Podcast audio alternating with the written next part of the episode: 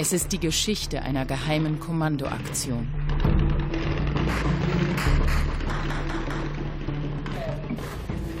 Sie endet blutig. Sie führt zu einem bemerkenswerten Fund. Dokumente und Videos aus dem Inneren des Islamischen Staates. Sie offenbaren einen ausgeklügelten Verwaltungsapparat. Die Festplatten, die wir gefunden haben und die Dateien zeigen das ganze Netzwerk.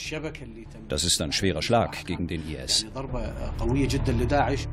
Penible Finanzaufstellungen, Dutzende Personalbögen über Selbstmordattentäter und interne Kommunikation des Islamischen Staates.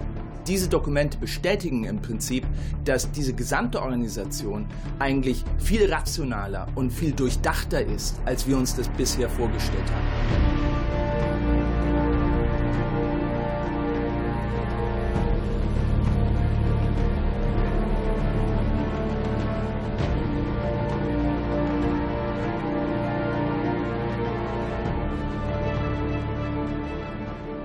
Es ist der 5. Juni 2014, der Beginn der Kommandoaktion. Bilder aus dem Bauch einer Transportmaschine, eine Sondereinheit des irakischen Geheimdienstes, die Falken. Sie jagen den angeblichen Kriegsminister des Islamischen Staates. Einer seiner Vertrauten hatte ihn zuvor verraten. Um Mitternacht am 5. Juni waren wir uns sicher, wo er wohnt. Unsere Truppen waren bereit und setzten sich aus der Operationszentrale in der Region Ninive in Richtung des Hauses von Bilawi in Bewegung. Sie sind schon seit vier Jahren auf der Suche nach ihm. Abdelrahman el-Bilawi, nach irakischen Angaben der zweite Mann des Islamischen Staates. Bei al-Bilawi sollen die Fäden zusammenlaufen.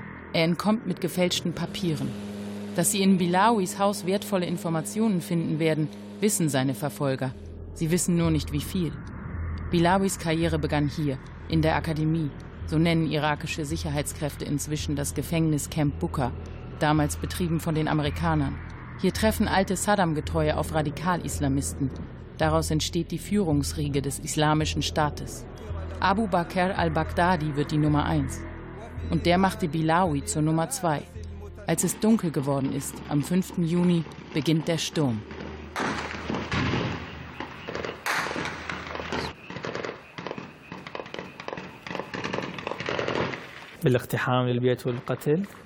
Der Angriff selbst hat nicht lange gedauert, etwa eine halbe Stunde. Normalerweise tragen die Anführer von IS einen Sprengstoffgürtel, damit, wenn sie umstellt werden, sie sich selbst und die umherstehenden Sicherheitskräfte in die Luft sprengen können. Er hätte ihn nutzen können, aber er hat ihn nicht angelegt. Bilawi wird im Flur des Hauses erschossen. Die irakischen Sicherheitskräfte filmen einen seltenen Moment des Sieges. Mach Bilder. Mach ein Video. Mach doch mal Licht.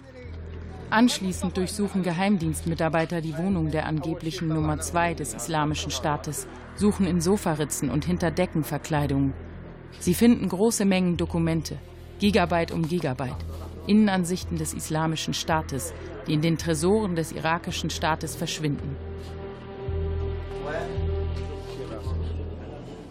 Ein Team der ARD und der Süddeutschen Zeitung reist insgesamt viermal nach Bagdad, verhandelt wochenlang mit irakischen Regierungs- und Geheimdienstvertretern um die Möglichkeit, die Dokumente zu sehen.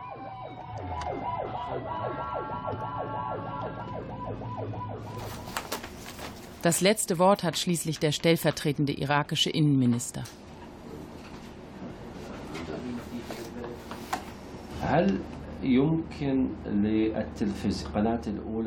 Können wir vom ersten deutschen Fernsehen Teile der Dokumente sehen, die Sie für die Öffentlichkeit freigeben?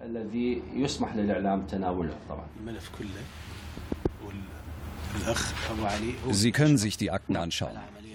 Sie liegen bei Abu Ali, der die gesamte Operation aus Bagdad herausgeleitet hat. Er hat den Einsatz überwacht, bis zur Tötung von Bilawi. Alle Dokumente, die nicht die Sicherheit des Staates gefährden, können Sie anschauen. Und das sind sie. Dokumente aus dem Innenleben des Islamischen Staates. Nicht alles, was die Regierung gefunden hat. Tatsächlich war es ein zähes Ringen um jedes Dokument. Dennoch, Sie zeigen Ausschnitte, illustrieren eindrucksvoll den Aufbau und die Bürokratie des Terrors. In London arbeitet einer der Kenner des Islamischen Staates. Peter Neumann forscht am King's College zum islamistischen Terrorismus. Diese Papiere sind für ihn neu. Diese Dokumente machen ganz klar, dass äh, die Idee, dass der Islamische Staat im Prinzip nur eine brutale Mörderbande ist, eine irrationale brutale Mörderbande, dass das immer ein Missverständnis war und auch wirklich auf fehlenden Informationen beruht hat. Ähm, es ist ganz klar von diesen Dokumenten, dass der Islamische Staat sehr gut organisiert ist und dass selbst brutale Akte der Gewalt sehr gezielt eingesetzt werden. Eine offenbar sehr gut organisierte und bürokratische Terrororganisation, die mittlerweile weite Teile des Iraks und Syriens beherrscht. So verfügt der IS über eine penible Verwaltung mit ausführlichen Listen der eingesetzten Kämpfer, seitenlang und akribisch bis ins letzte Detail.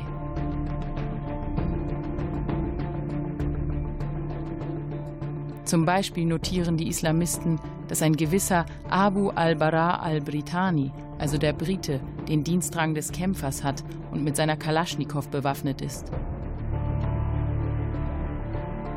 Sein Mitstreiter hat offenbar keine Waffe, dafür ein Abitur mit Schwerpunkt in Geisteswissenschaft. Wieder ein anderer ist gerade im Urlaub. Jeder Kämpfer des Islamischen Staates wird vor seiner Ausbildung registriert. Anmar war ein Kämpfer des Islamischen Staates, vorgesehen für eine sogenannte Märtyreroperation. Kurz vor Vollendung der Tat floh er, bereute und stellte sich dem irakischen Militär. Nun hofft er auf ein mildes Urteil. Wohl auch deshalb will er von seiner Zeit bei der Terrormiliz berichten.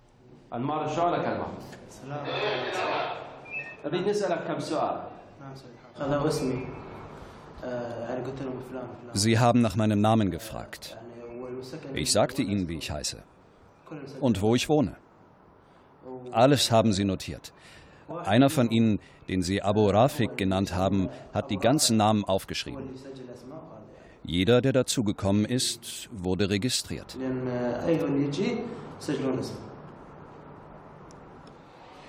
Anmar sollte als Selbstmordattentäter sterben. Eine beliebte Waffe des Islamischen Staates der vor keiner Grausamkeit zurückschreckt. Das ist eines ihrer Folterwerkzeuge.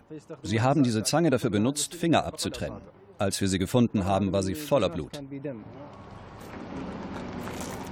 Jeden Tag beschlagnahmt die irakische Regierung Waffen des Islamischen Staates. Die Herkunft wird selten geklärt. Aber über welche Summen die Buchhalter des Terrors verfügen, macht diese Liste deutlich.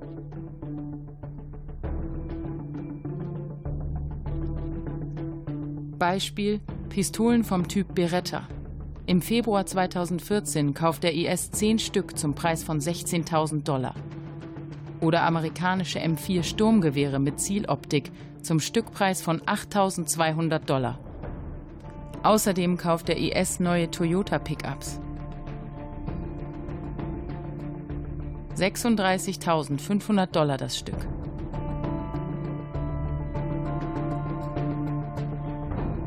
Insgesamt leistet sich der Terrorstaat in einer Provinz in einem Monat Waffen und Ausrüstung im Wert von 2,49 Millionen US-Dollar.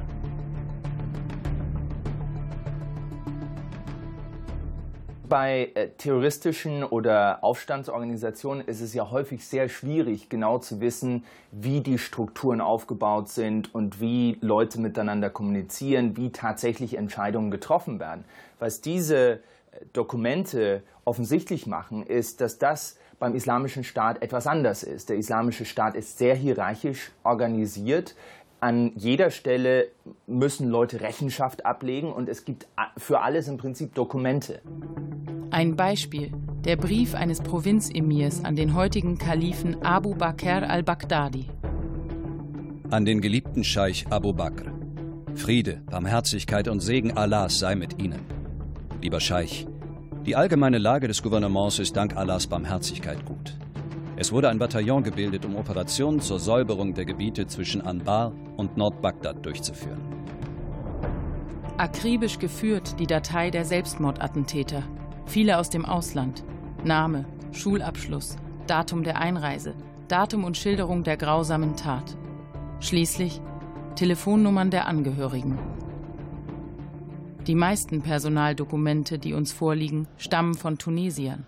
Wir versuchen mit den Angehörigen der Selbstmordattentäter Kontakt aufzunehmen, nutzen die Telefonnummern der Personalbögen. In Jemal, eine Autostunde südlich von Tunis, ist schließlich eine Familie bereit, mit uns zu sprechen. Sein Bruder Walid hat sich im Irak in die Luft gesprengt.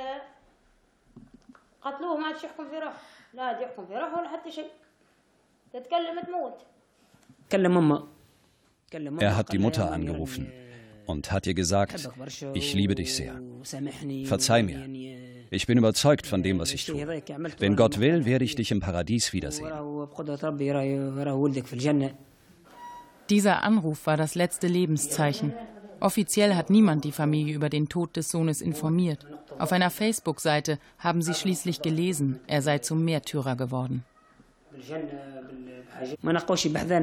Mein Bruder fehlt mir. Er hat eine große Lücke hinterlassen.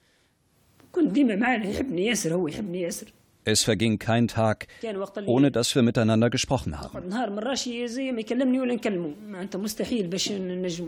3000 Kämpfer aus Tunesien haben sich mittlerweile dem Islamischen Staat angeschlossen. Seine Attraktivität ungebrochen. Der Islamische Staat ähm, versteht, äh, dass man sich um die eigenen Leute kümmern muss, dass es eine Art von Wohlfahrt geben muss. Und das geht auch aus diesen Dokumenten hervor. Der Islamische Staat kümmert sich gut um seine Anhänger. Geld scheint genügend vorhanden. Reiche Provinzen unterstützen die Ärmeren. Eine Art Länderfinanzausgleich. Im Bericht des Verwaltungsausschusses der Provinz Nord-Bagdad werden die Sozialleistungen aufgelistet. Darunter Ausgaben für Schattengerichte, die Behandlung kranker Brüder.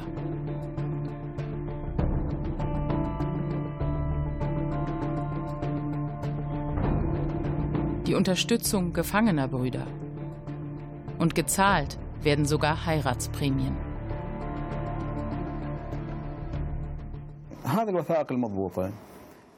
Diese sichergestellten Dokumente zeigen die enormen Summen, die der Islamische Staat als Kriegsbeute einnimmt. Diese Summen werden durch die Wirtschaftsausschüsse in den Provinzen verwaltet und kontrolliert. Ein ganz eigener Geschäftsbereich ist die Propaganda. Jede Provinz hat ihre eigene Propagandaabteilung. Jede Kampfhandlung wird von Kameraleuten begleitet.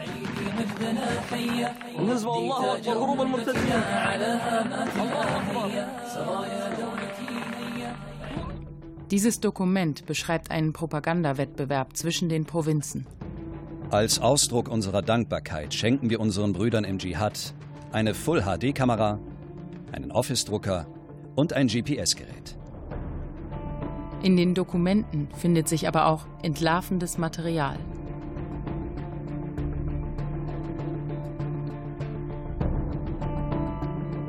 Etwa über einen dänischen Selbstmordattentäter.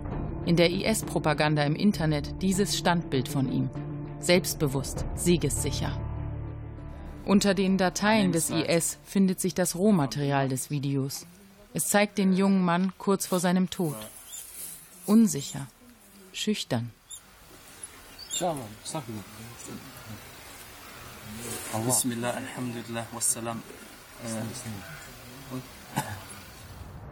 Im Blümchenweg bei seinen Eltern kommt nach der Tat nur die Todesnachricht. Per SMS. Geschickt vom Islamischen Staat. Viktor ist ein Märtyrer.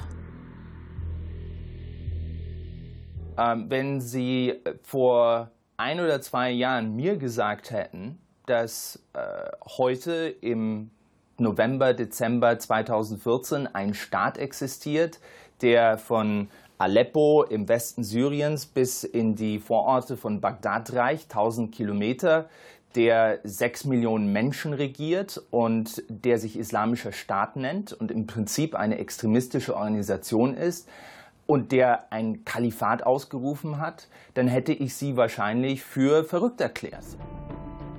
So ist es wohl vielen gegangen.